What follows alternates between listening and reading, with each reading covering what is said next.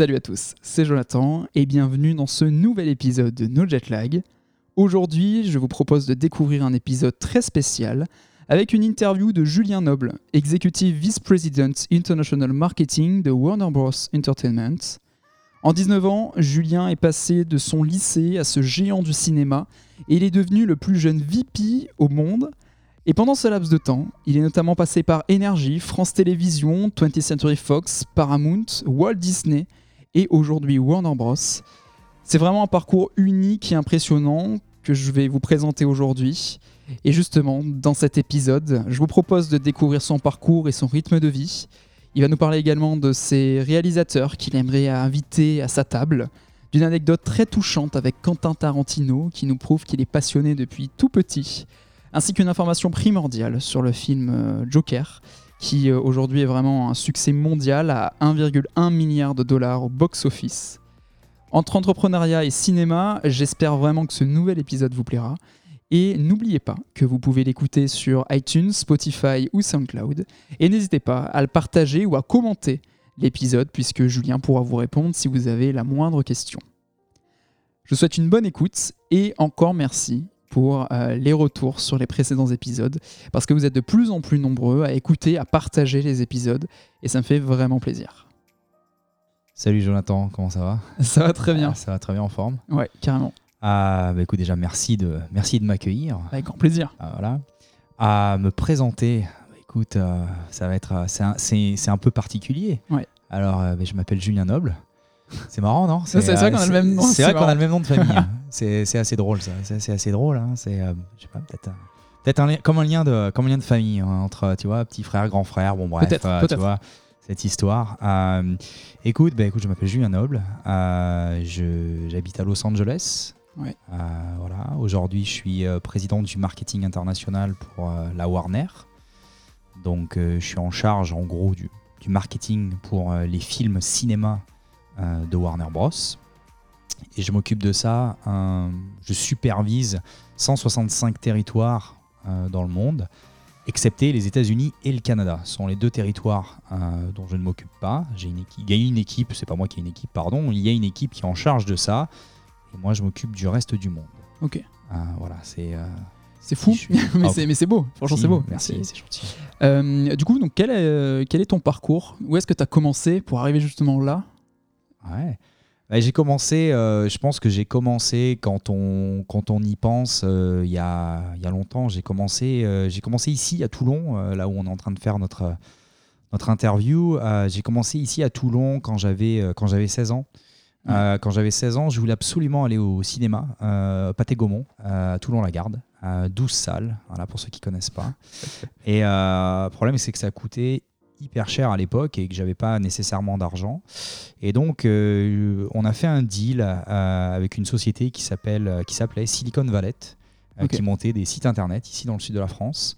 Et on s'est rendu euh, au cinéma et on leur a proposé de monter euh, bah, le site internet du cinéma Pathé Gaumont en échange d'une carte de cinéma euh, pour deux personnes, pour à l'époque euh, ma petite amie et moi, qui aujourd'hui est devenue ma femme. Pour ma petite amie et moi, et en échange, moi je, je maintiendrai leur site internet et je ferai la critique de tous les films que je verrai. Donc ça a commencé comme ça, Ok. parce que j'adore le cinéma et je voulais absolument faire ça et je voulais absolument voir des films et c'était mon seul moyen d'y avoir, avoir accès. Et euh, une chose en entraînant une autre, donc voilà, c'est comme ça que j'ai commencé. Et puis, euh, et puis bah, j'ai fait, euh, j'ai ensuite fait une école euh, de communication et de marketing à Aix-en-Provence. J'ai fait ça pendant deux ans, c'était un BTS. Je suis ensuite, euh, je suis ensuite parti à Paris euh, j'ai fait, euh, j'ai fait une école de, de communication et de marketing, sub de pub, pendant, pendant trois ans. Donc j'ai un master 2 en communication et marketing. Ouais. Pendant ma formation à sub de pub, j'ai eu la chance de travailler chez Énergie et chez France Télévisions. Chez Énergie, j'étais j'étais, au département événementiel.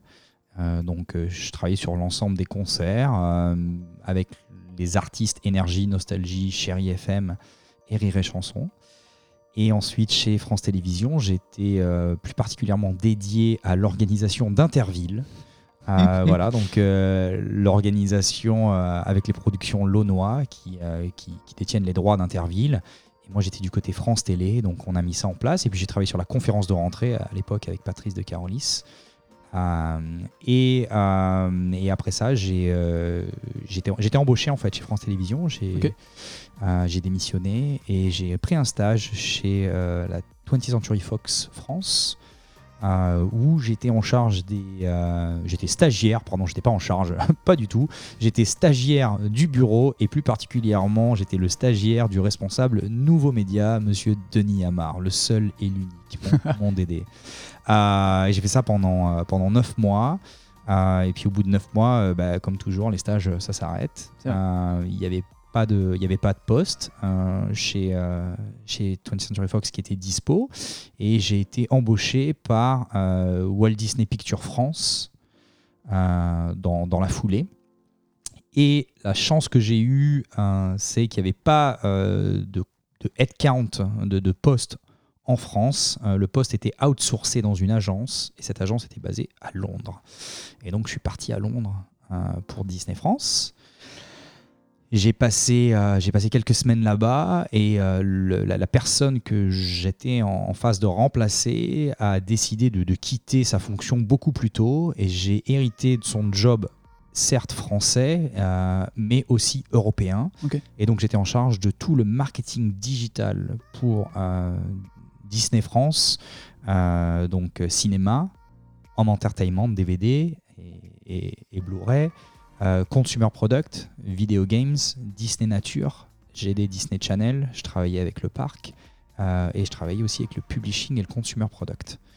Et quand j'ai récupéré le poste européen, j'étais en charge vraiment de la partie cinéma Europe, achat média européen et tout ce qui est à l'époque, alors il faut s'y remettre, on est en 2009, euh, réseaux sociaux et euh, YouTube channel euh, qui sont vraiment, on est aux prémices. tout début. ça commence à peine et c'est là où je, décide de contacter YouTube et de leur expliquer que ce serait peut-être sympa de mettre en place un truc. On pourrait rassembler l'ensemble des vidéos pour une marque et on a créé les premières chaînes YouTube avec Disney. C'est la première marque qui a créé ça, Disney France. Et après, j'ai étendu ça à toute l'Europe. Euh, j'ai travaillé là-bas pendant trois ans. Euh, j'ai été ensuite débauché par la Paramount en France. Donc j'ai fait trois ans pardon, en Angleterre. Je suis rentré en France euh, pour Paramount. J'ai travaillé là-bas pendant six mois en tant que chef de projet marketing.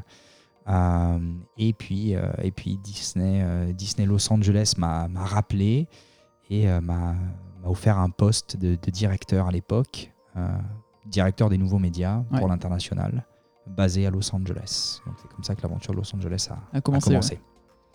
Et après, depuis, donc euh, il y a eu euh, Disney. Donc Disney, j'ai travaillé pendant, chez Disney pendant, pendant presque 5 ans, où je suis devenu, donc j'étais directeur au départ du, des nouveaux médias, je suis devenu vice-président des nouveaux médias pour les marchés internationaux. Euh, donc développer toute la partie euh, réseaux sociaux, toute la partie digitale, toute la partie achat média euh, bah, pour tous les territoires, sauf les États-Unis. au bout de 5 ans, j'ai été débauché par la 20th Century Fox. Où je suis devenu senior vice-président. Il y, a des positions là-bas qui, n'existent pas chez nous, rassurons-nous. Je suis devenu senior vice-président de la 20th Century Fox pour l'international où toujours pareil, je m'occupais de tout ce qui était euh, des campagnes digitales euh, pour, la, pour la Fox. Euh, et puis au bout d'un an et demi en poste, on m'a proposé de reprendre le, la partie domestique, la partie américaine. Et donc je suis devenu exécutif vice-président monde de toute la partie digitale pour la 20th Century Fox, cinéma et DVD. J'ai fait ça pendant, pendant trois ans et demi.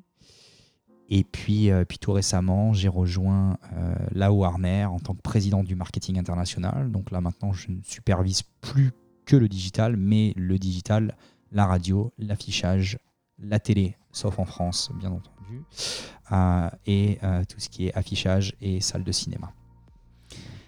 C'est impressionnant quand même. Non, mine de rien, c'est impressionnant. première question du coup par rapport à ce parcours. quand tu es arrivé en Angleterre, Ouais. Je sais que. Parce que c'est des questions qu'on se pose aussi. C'était. Hum, enfin, je crois que tu parlais pas encore très bien anglais. Je parlais pas du tout anglais en fait. Alors comment tu as géré cette situation? Ah Bah écoute, la, la, vraie question qu'il faudrait poser, c'est euh, à Xavier Albert, qui aujourd'hui est directeur général de chez Universal France. Euh, donc Xavier que j'ai rencontré euh, sur les Champs-Élysées, un petit café. Euh, ça a été un entretien d'embauche en 15 minutes. Euh, Xavier me dit, voilà, on parle un petit peu, il me pose quelques questions sur moi, sur ma passion pour le cinéma. Au bout de 15 minutes, il me dit, voilà, bah écoute, je te- je t'embauche. Je te prends. Rapide. Donc moi, euh, hyper content, hyper satisfait. Et avant de partir, vraiment avant de partir, il me dit, euh, ah bah, j'ai une dernière question. Eh, Tu parles anglais? Alors là, tout de suite, euh, le- le- un petit peu le blanc, le gros blanc même. Euh, je lui dis, ah non, non, je parle, je parle pas du tout anglais. Moi, je, je, je, je ne parle pas un mot. Il me dit, non, mais tu, tu baragouines. Ah, je lui dis, non, non, je, je ne baragouine pas. Euh, à tel point que, bon, j'adore 24 heures chrono, la série, mais il me faut les sous-titres. J'ai Ouais. essayé de lire le dernier livre d'Harry Potter en anglais, mais je suis tellement frustré que je vais attendre la version française. Euh, et donc, il me dit, ah oui, ah oui, bah là, on est un petit peu embêté. Et donc, là, il- là dans, dans- dans ce cas-là, c'est c'est un quart de seconde. Il faut se dire, on, on y va ou on n'y va pas, on croit, on n'y croit pas. Et je lui dis, bah écoutez, on va faire un deal. Moi, je vais travailler pour vous pendant les trois prochains mois gratuitement. Ah ouais. Voilà. Euh, ça me donnera le temps d'apprendre l'anglais. Si dans trois mois, je parle pas anglais, bah, c'est hyper simple. Vous me virez. Si par contre, dans trois mois, je parle anglais, bah, vous me faites un CDI. Euh, et je lui dis, puis même, on va aller un petit peu plus loin. Si dans trois mois, je parle anglais, mais vous n'êtes toujours pas sûr, je travaille pendant les neuf prochains mois à la hauteur du, du- du tarif d'un stagiaire. Et si, au bout de 12 mois, vous êtes satisfait, c'est le CDI assuré. Si au bout de 12 mois, bah, vous n'êtes pas satisfait, mais vous me virez quand même. On essaye Et puis, il m'a tendu la main, il m'a dit, ben, banco, deal. Et Xav, Xavier et Albert euh, est un des premiers à m'avoir vraiment, euh, à vraiment avoir cru en moi, m'avoir donné ma chance en, en se disant, je vais embaucher un mec que je vais envoyer à Londres, Parle qui parle pas pas, un mot d'anglais. Euh, mais bon courage.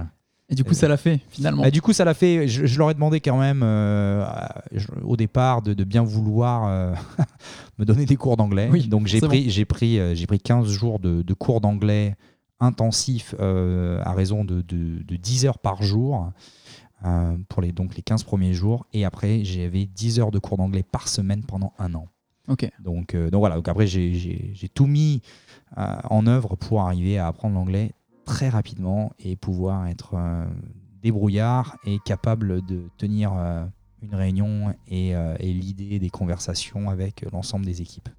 Oui, parce que là-bas, euh, eux parlent tout le temps anglais. Et c'est vrai qu'au début, ça doit être un poil compliqué. euh. Ah oui, au début, euh, au début tu essayes de trouver des mots qui sont français et anglais, tu Ouais. vois, tu, pour essayer de les utiliser. Mais c'est- impossible. hein. C'est, euh, voilà, non, non, c'était hyper, hyper compliqué au départ, faut pas se le cacher. C'était très frustrant parce que, parce que je, travaillais pour la, je travaillais pour la France, mais j'étais dans un pays anglophone, bien entendu. Et euh, il a fallu, il a fallu s'adapter et arriver à, bah, à réagir très vite et apprendre à parler anglais très, très vite. Donc ça a été. euh, j'ai parlé anglais, je pense, au bout de- au bout d'un mois et demi, je, je commençais à me débrouiller. Et après, quand t'es à fond dans le pays, enfin, à fond tout le temps, t'as pas d'autre voilà, choix. Il n'y a, il y a pas, a- a Euh, d'autre choix. J'étais, euh, je, je vivais chez l'habitant.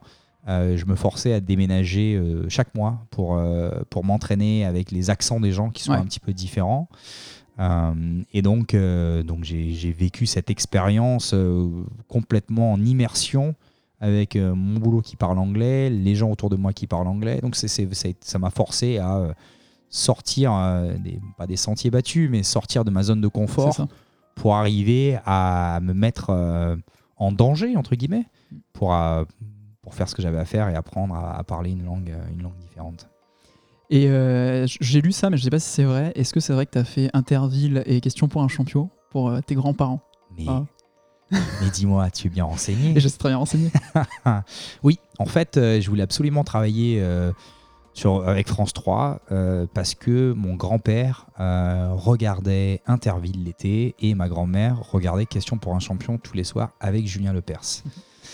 Et quand on fait de la communication, qui est à l'époque en, en 2000 2009, euh, un, métier, un métier nouveau, Ouais. les gens ont du mal à comprendre ce que ça veut dire la communication. Qu'est-ce que ça veut dire hein comment, comment on définit ça?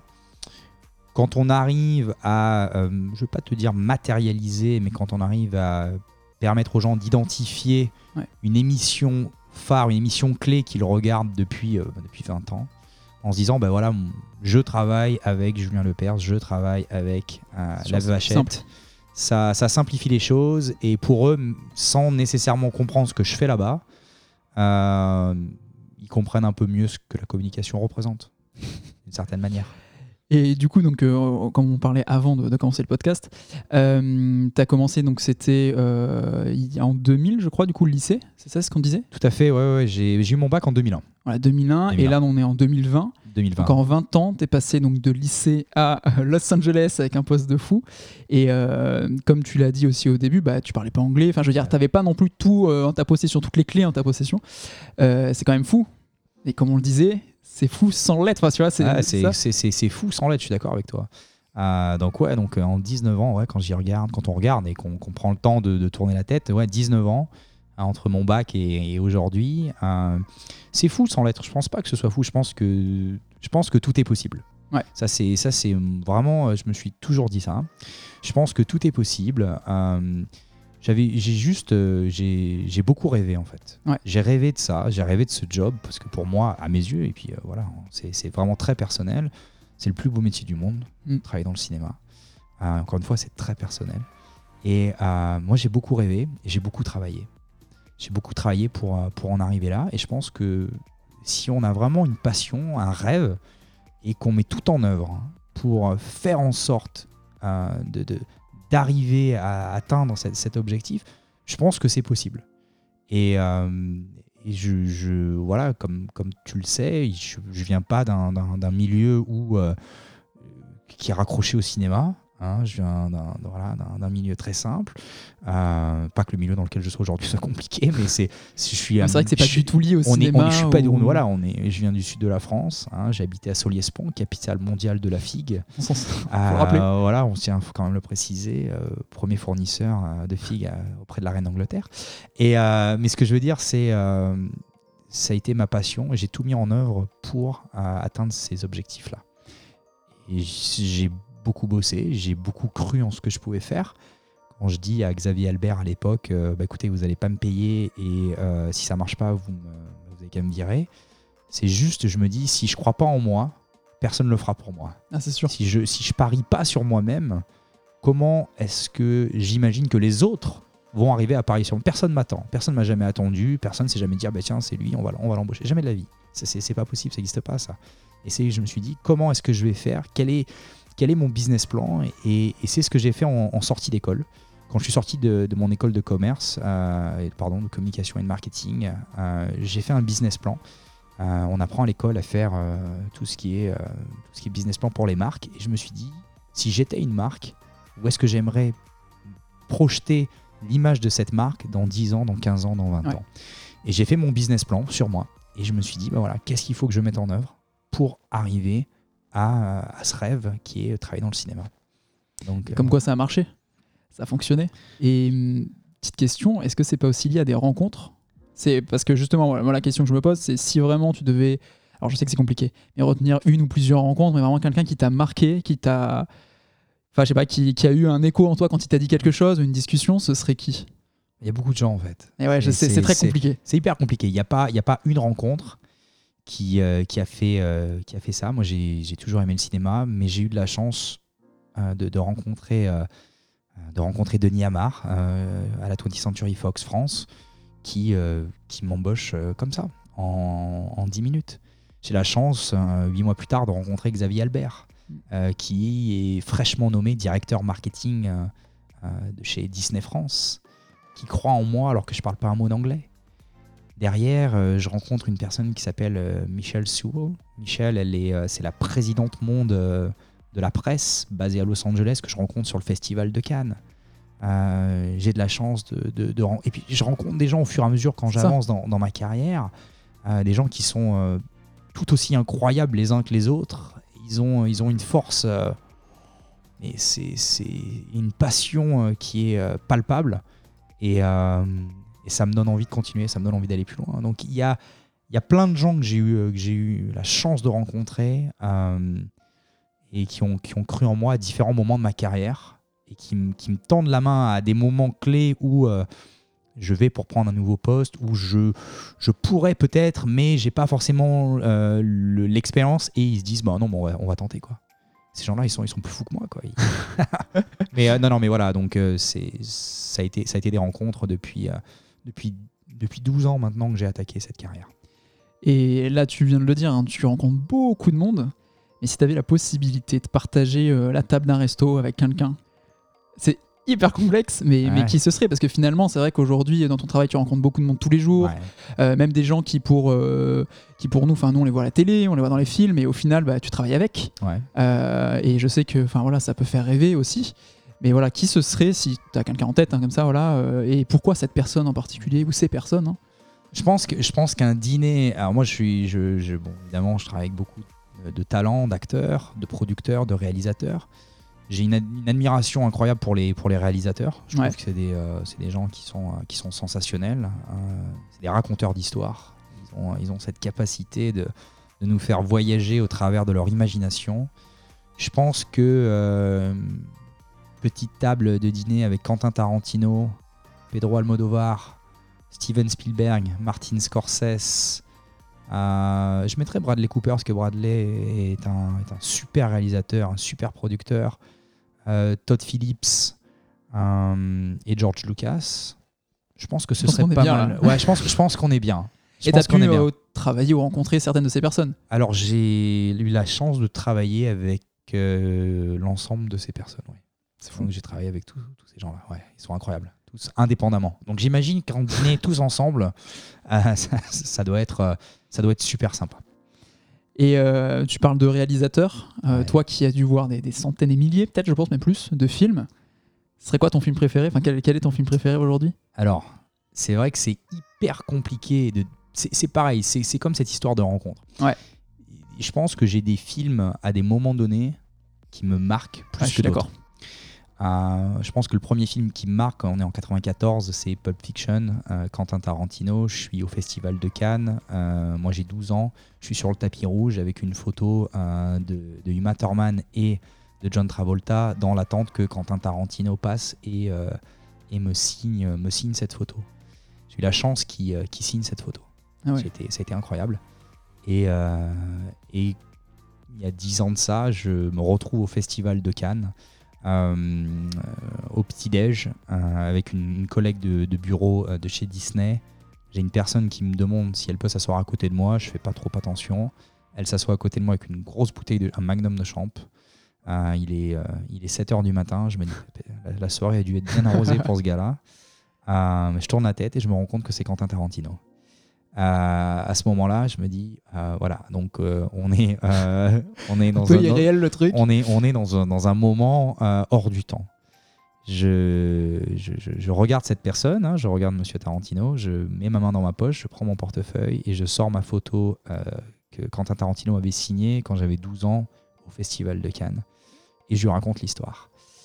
Et, et à ce moment-là, on sympathise et, et puis ça devient, ça devient une histoire, l'histoire d'un matin un peu unique où j'ai pris un petit déj avec Quentin Tarantino, moi au jus d'orange, lui au champagne. Et, euh, et c'est comme ça qu'on a fait connaissance lui et moi et depuis on est resté en contact. Mais c'est euh, mais c'est hyper, euh, ça a été hyper hyper marrant, hyper unique, hyper. euh, va être fort quand même comme ouais, c'est que- c'est- venu, c'est j'en reviens toujours pas. Euh, une autre question aussi qui, qui- a été pas mal posée maintenant que tu es arrivé aux US. euh, c'est vrai que nous, en tant que Français, bah, les US, Los Angeles, ça, fait, ça peut faire rêver. En tout cas, enfin moi, autour de moi, j'en avais parlé. C'est vrai que c'était, c'était le cas. Euh, mais c'est quoi la vérité? C'est quoi la vie là-bas? Enfin, co- comment tu, enfin, en tout cas, euh, Ouais. La vie est la vie est super, mais elle est, elle est pas mieux qu'en France, hein, Ouais. pas, pas du tout. La vie est top. Par contre, quoi, Los Angeles, ce qui est génial, c'est c'est la citadelle du cinéma, quoi. C'est sûr. Il n'y a, pas mieux pour. Alors évidemment, moi j'adore le cinéma français. Je suis un, fan de cinéma français. Je, je- je- depuis toujours. Euh, mais, euh, mais voilà, en termes de films américains, le, bah, Hollywood, euh, c'est là où, où tout se passe, où tout se décide et où tous les, les- les films prennent, prennent vie. Donc sur cet aspect, c'est c'est incroyable, ouais. c'est sensationnel. Mais après, la vie en elle-même, la vie de tous les jours, c'est euh, la même qu'on soit, qu'on soit ici à Toulon ou qu'on soit là-bas à Los Angeles. Il fait tout aussi beau d'un côté que de l'autre.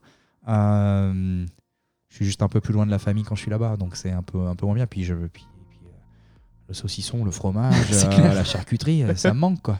Donc, donc, sur cet aspect, c'est bien, bien moins bien que. C'est bien moins bien, c'est pas très français ça. C'est c'est moins bien que, que d'être ici. Mais, Mais après, voilà, ça, ça a ses avantages, ses inconvénients, Oui. comme, comme le fait d'être en France.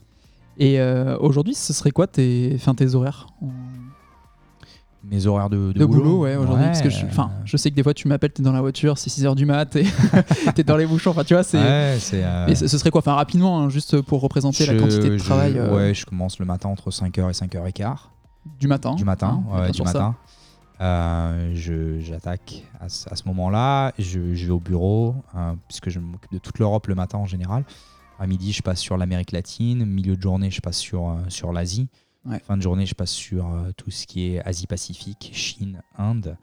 Et je termine, euh, je termine chez moi entre 1h et 2h du matin. Donc, tu dors très Je peu. dors entre 4h et 5h par nuit. Et t'arrives à tenir le rythme. Pour le moment, ça va. J'ai jamais beaucoup dormi. euh, Ouais. Depuis que je suis tout jeune, j'ai- jamais vraiment, vraiment dormi. Donc, c'est un, une chance. Ouais. C'est une, une vraie, vraie, vraie chance. Euh, voyons voir combien de temps ça dure. Ça fait 10 ans déjà que je suis là-bas. Donc, euh, pour le moment, ça va.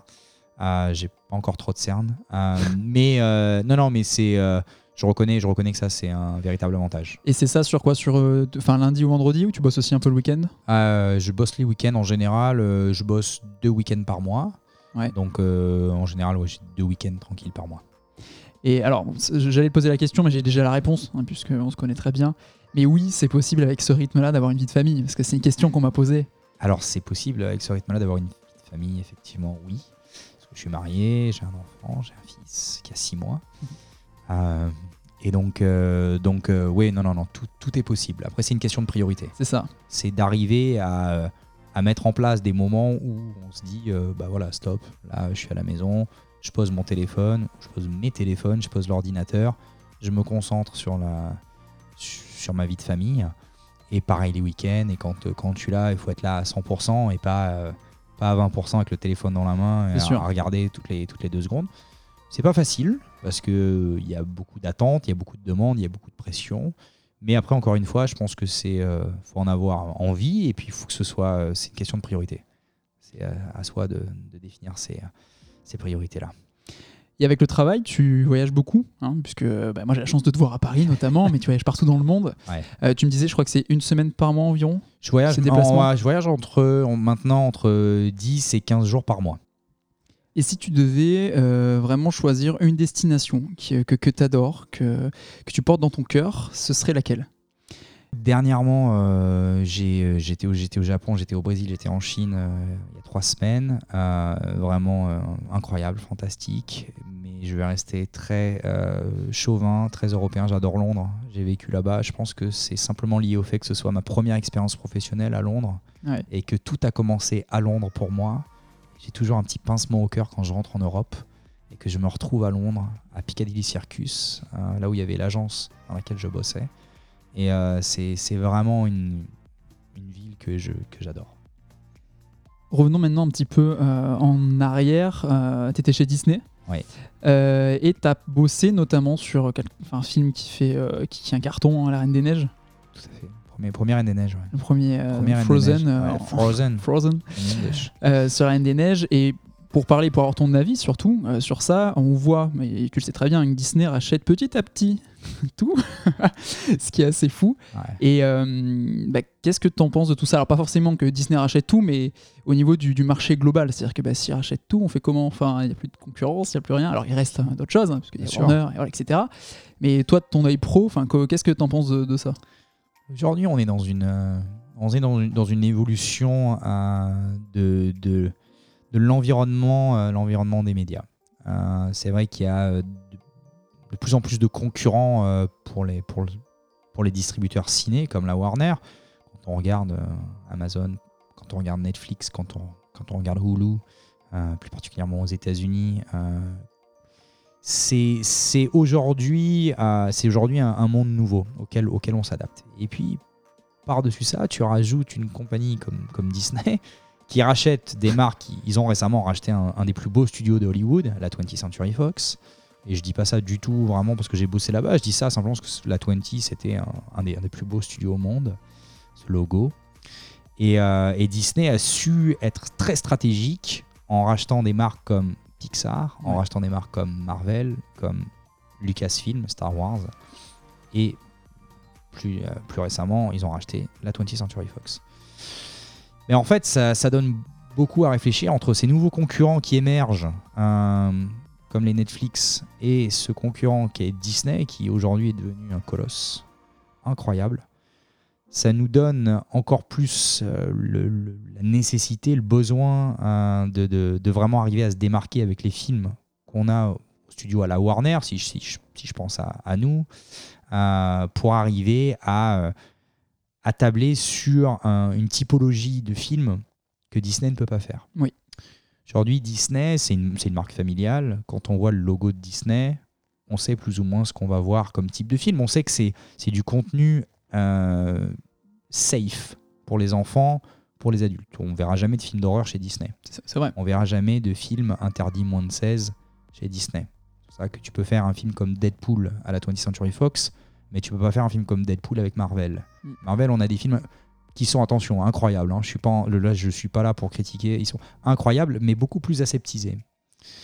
Et, et aujourd'hui, à nous, dans nos choix de, de, de scénar, d'arriver à trouver des films qui, qui correspondent plus à l'ADN de la Warner, en se disant c'est une expérience cinématographique que les gens auront envie de voir sur grand écran, pas rester chez eux comme ils le font avec Netflix ou avec Amazon, envie d'aller plus loin et ils se disent ça je pourrais jamais le trouver chez Disney, je pourrais le trouver que à la Warner ou chez Universal ou chez Sony ou chez Paramount. Aujourd'hui c'est ça qui est important, c'est arriver à, redéfinir notre stratégie de contenu et, et- et affiner cette stratégie parce que ce qui marchait il y a deux ans ça marche plus du tout aujourd'hui. Aujourd'hui, il faut vraiment arriver à créer un événement cinéma pour faire en sorte que les gens se déplacent et dépensent entre 10 et 18 euros pour voir un film en 2D, en 3D, en 4DX. Et là arrive le Joker. Et là arrive le Le Joker. Joker, film euh, incroyable, euh, qui, qui, fait, enfin, qui fait un gros carton 2019. Ouais. C'est partout dans le monde, je crois. C'est tout à fait. ouais, on, a, on a eu un carton euh, interplanétaire euh, sur le marché US, domestique et l'ensemble des marchés internationaux. Euh, on a passé le milliard. On est à 1, euh, presque 1,1 milliard quasiment. Euh, donc ouais, une, une surprise incroyable. Une campagne démente. Un film euh, d'un autre monde. Et un jeu d'acteur euh, en la personne de Joachim Phoenix complètement, complètement exceptionnel. Et pourtant un sujet quand même qui Un est sujet très touchy. touchy, ouais. Ouais, très touchy, très, très difficile à vendre. Parce que Joker, c'est, ça vient du monde de DC Comics, un monde de super-héros. Euh, l'ennemi juré de Batman. Et arriver, de, arriver à faire en sorte que un film comme Joker marche mieux qu'un film comme Batman, ça a, été, euh, ça a été une histoire incroyable. C'est un sujet euh, sociétal euh, où euh, on a beaucoup parlé avec Todd Phillips, le réalisateur. Chacun y voit un petit peu ce qu'il veut y voir dans ce film. Euh, chacun y prend un petit peu ce qu'il a à y prendre. Euh, mais c'est c'est intéressant de, de, de regarder, euh, de regarder ce film et se dire est-ce que c'est une fenêtre sur le monde aujourd'hui? Est-ce que c'est euh, est-ce que c'est tourné à la dérision? Est-ce qu'on est sérieux? Ou est-ce qu'on est dans le rêve? Parce que bon, je sais pas qui a eu, les gens qui écouteront ce podcast, euh, Joker ou pas, mais est-ce que le film s'est vraiment passé? Ça, c'est la vraie question. Moi, je vous invite à, revoir ce film euh, et à regarder l'ensemble des, euh, des montres, l'ensemble des horloges dans le film, pour se rendre compte que peut-être que le film il s'est passé dans l'espace d'une minute et que le temps n'avance pas pendant, euh, pendant tout le film. Mais qu'il se pourrait bien que ce soit comme un rêve. Un rêve ou un cauchemar, à vous de le définir. C'est ça qui est hyper intéressant, c'est que c'est un film qui fait beaucoup discuter, qui fait couler de l'encre, énormément d'encre, euh, de la part des, euh, de la part des, des critiques, de la part des, quand je dis critiques, j'en- j'entends pardon les journalistes, voilà. Et euh, c'est la définition d'un film. Est-ce que ce serait pas ça, un film qui fasse discuter, Bien sûr. un Enfin, film moi, qui je pense pas, aussi. euh, voilà, euh, trop aseptisé, un film qui, qui, qui, qui emmène à avoir des conversations. Mm. Euh, voilà, moi je, j'ai adoré travailler sur ce film. J'ai adoré ce film quand, quand je l'ai vu la première fois. Je, on m'a demandé ce que j'en pensais et euh, Todd Phillips, euh, qui est le réalisateur, et Bradley Cooper, qui est le producteur, me demandent euh, ce que j'en pense et euh, je leur réponds et euh, vraiment euh, sans faux semblant, sans, sans hypocrisie aucune, ça va être un carton. Ça va être un carton, c'est un film incroyable.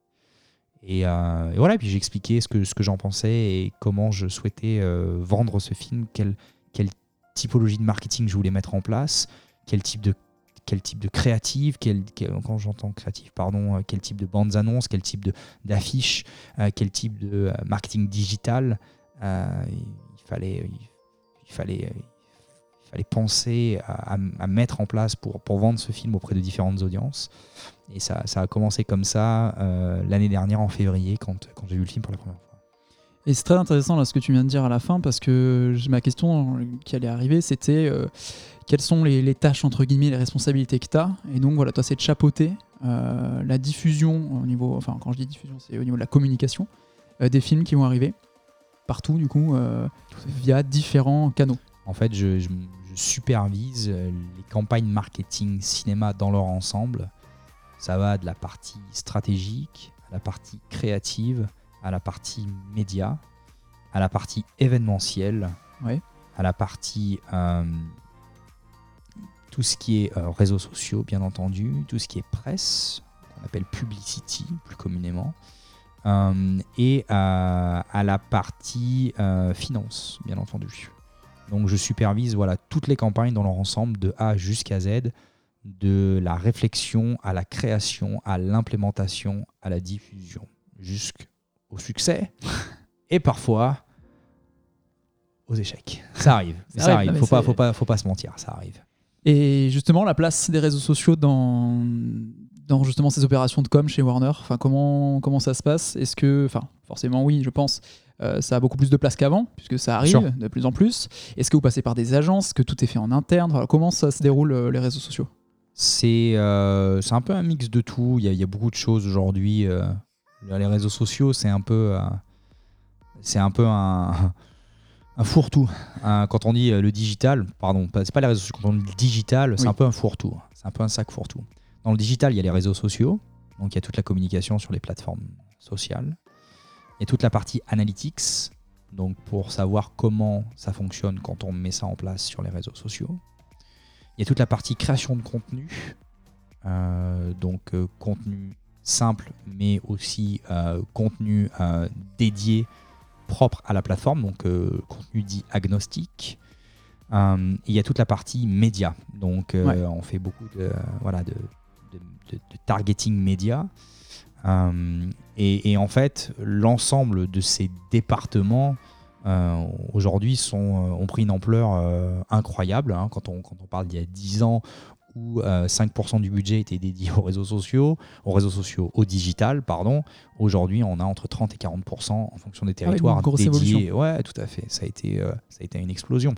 Euh, et après, il faut aussi suivre son, son audience. Ouais. Notre audience, elle est là. L'utilisation de la- du téléphone portable a explosé.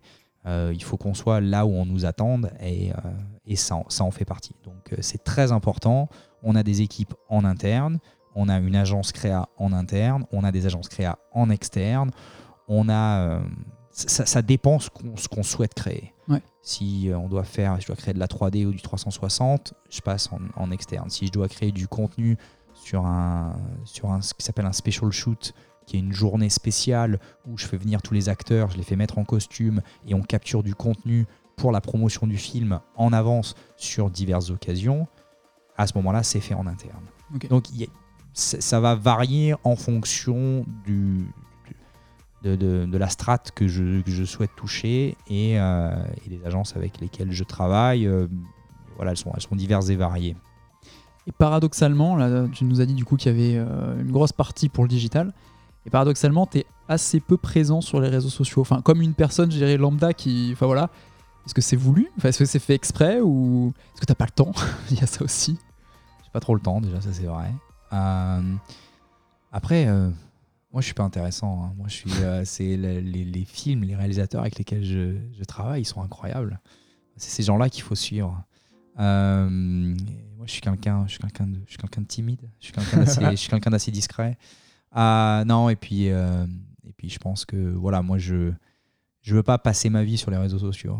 Je, je- je passe énormément de temps à analyser le contenu sur les réseaux sociaux, mais j'ai pas besoin de mettre en avant mon contenu à moi. Mon contenu à moi, c'est ça reste mon univers, ça reste tout ça, ça reste propre à, qui je suis et je le, je le laisse de côté.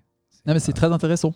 Parce qu'aujourd'hui, on est beaucoup plus sur l'inverse. Il y Eh, a des gens qui n'ont pas grand chose à dire, mais qui vont se mettre euh, Ouais, en avant. fait, ouais. Alors qu'en vrai, en plus, ce que tu vis euh, au jour le jour, ça peut, à mon avis, intéresser beaucoup de monde. Mais c'est vrai qu'après, il faut le temps, etc. Mais, ouais, non, non, bien sûr. mais c'est beau, je trouve. c'est- De... Non, vraiment Je- merci. Euh, encore quelques petites questions et, et nous aurons fini. Euh, quelles sont les actualités actuellement de, de la Warner ou de toi, mais ouais, surtout de la, de Ouais, la Warner? Euh, ben là, en ce moment, je suis en train de, je suis en train de travailler sur le prochain Wonder Woman, Wonder Woman 2, qui sort, qui sort en juin l'année prochaine. Je travaille en- sur un film qui sort en février qui s'appelle Birds of Prey, Harley Quinn, avec Margot Robbie. Un film incroyable, un film DC Comics. Je travaille sur le prochain Christopher Nolan, qui sort au mois de juin, qui s'appelle Tenet, film, euh, film sensationnel. Euh, puis quelques films d'animation comme Scooby-Doo, Tom et Jerry, euh, bien entendu. Euh, je travaille sur un film de, de science-fiction qui s'appelle Dune, euh, qui, est, euh, qui, va être, qui va être démentiel. Voilà, voilà pour les prochains. Déjà pas mal. Ouais, ouais, bien sûr. Et puis le, le prochain Clint Eastwood, bien entendu. D'ailleurs, ça me fait penser à une question. Combien de temps il faut entre le moment où voilà, vous dites OK, on va commencer un film, ou enfin en tout cas vous recevez un scénario, après je sais pas trop comment ça se passe, et le moment où il sort? C'est combien de temps à peu près le, le laps de temps? Un film d'animation, c'est entre 5 et 9 ans. Et un film live action, euh, entre 2 et 3 ans.